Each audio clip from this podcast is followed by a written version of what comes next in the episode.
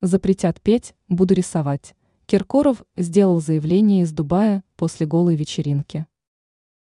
Киркоров из Дубая высказался о своей отмене после голой вечеринки в московском клубе.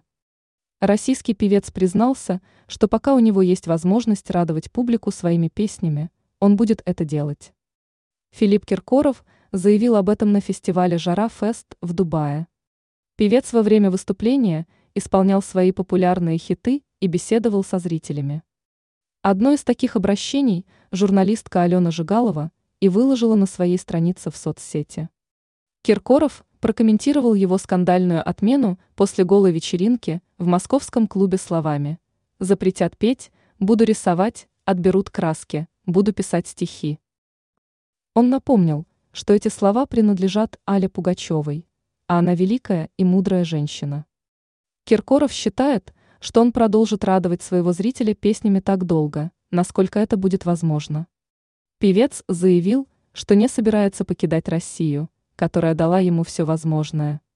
Киркоров заметил, что у каждого человека в жизни что-то бывает, нам все дается для чего-то. Ранее Киркоров извинился за голую вечеринку Ивлеевой.